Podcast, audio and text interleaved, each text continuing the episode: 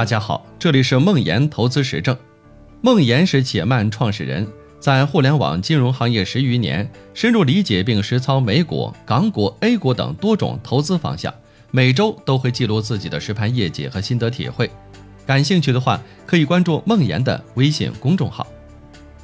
今天和大家聊聊投资的风控应该做在事前还是事后。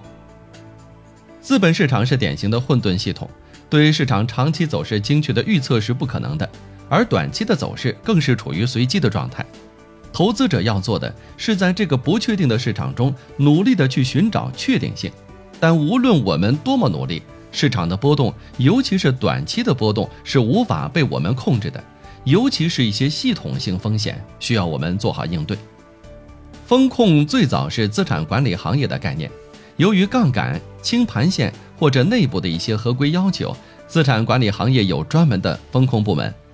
而对于且慢和市场上很多其他的智能投顾，我觉得做风控最重要的原因是为了让用户更好的拿到长期投资的收益。A 股市场的波动巨大，很多基金投资者会在大幅下跌的时候斩仓出局，而在下一轮牛市中后期的时候受不了诱惑，重新高价入场。从而完美错过了股市中获利最重要的因素——价格和时间。因此，采用风控降低策略的回撤幅度，让投资者的心理承受底线不被击穿，始终留在市场中，才有可能获得长期该得的收益。风控可以做在事前，也可以做在事后。做在事前的风控，是指通过采用配置相关性低的资产、定投、分散时间风险。规划合理的资金进出结构等方式，在事前平滑组合的波动，同时通过清楚的风险警示并告知应对方案，对投资者进行预期管理。因为对策略有了充分的了解，对风险有了足够的认识，当风险真的来临时，投资者也不会慌不择路。做在事后的风控，通常就是通过减仓甚至清仓的方式来换取系统性风险发生时用户心理的安定。但需要注意的是，没有人是神仙，大多数的事后风控都是用高概率的小错误换取一次低概率的大正确。频繁的风控希望躲避的是2008年的金融危机，是2015年的股灾，是2016年的熔断。而付出的则是试错产生的交易费用，以及可能的重新进入市场的机会成本。还是那句话，你需要根据自己的特点来选择合适的风控方式。拿且慢的几个严选策略来举例，长盈计划的风控是做在事前的，他会选择指数基金而非个体公司。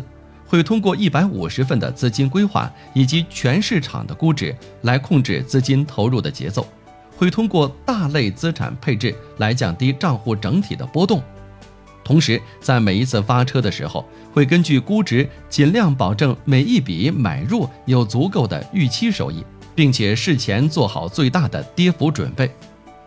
极简投资的风控也是做在事前的。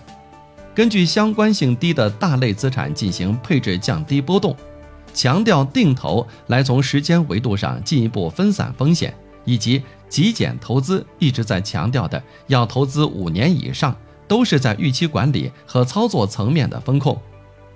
二八轮动的风控是做在事后的，一旦他觉得市场出现他定义的风险，就持币等待，如果判断错了，下一个调仓窗口马上认错。哦，二八轮动也是一样，稍微不同的是，它和二八轮动的风控窗口和敏感度不太一样。且慢的二八轮动是每个交易日判断，盘后调仓；哦，二八轮动是每周最后一个交易日的盘尾前进行判断并调仓。看起来且慢的二八轮动更敏感，但这其实是双刃剑。德胜灵活进取，包括市场上很多其他的智能投顾，也是把风控做在事后。虽然风控的模型各有不同，但道理是一样的，都是在系统性风险出现的时候减仓或者清仓，试图避免进一步的损失。换个角度，危也是机。之前做投资的时候，我更喜欢把风控做在事前，也就是仔细考虑尽可能多、尽可能差的情况，做好在这些情况发生时候的应对准备。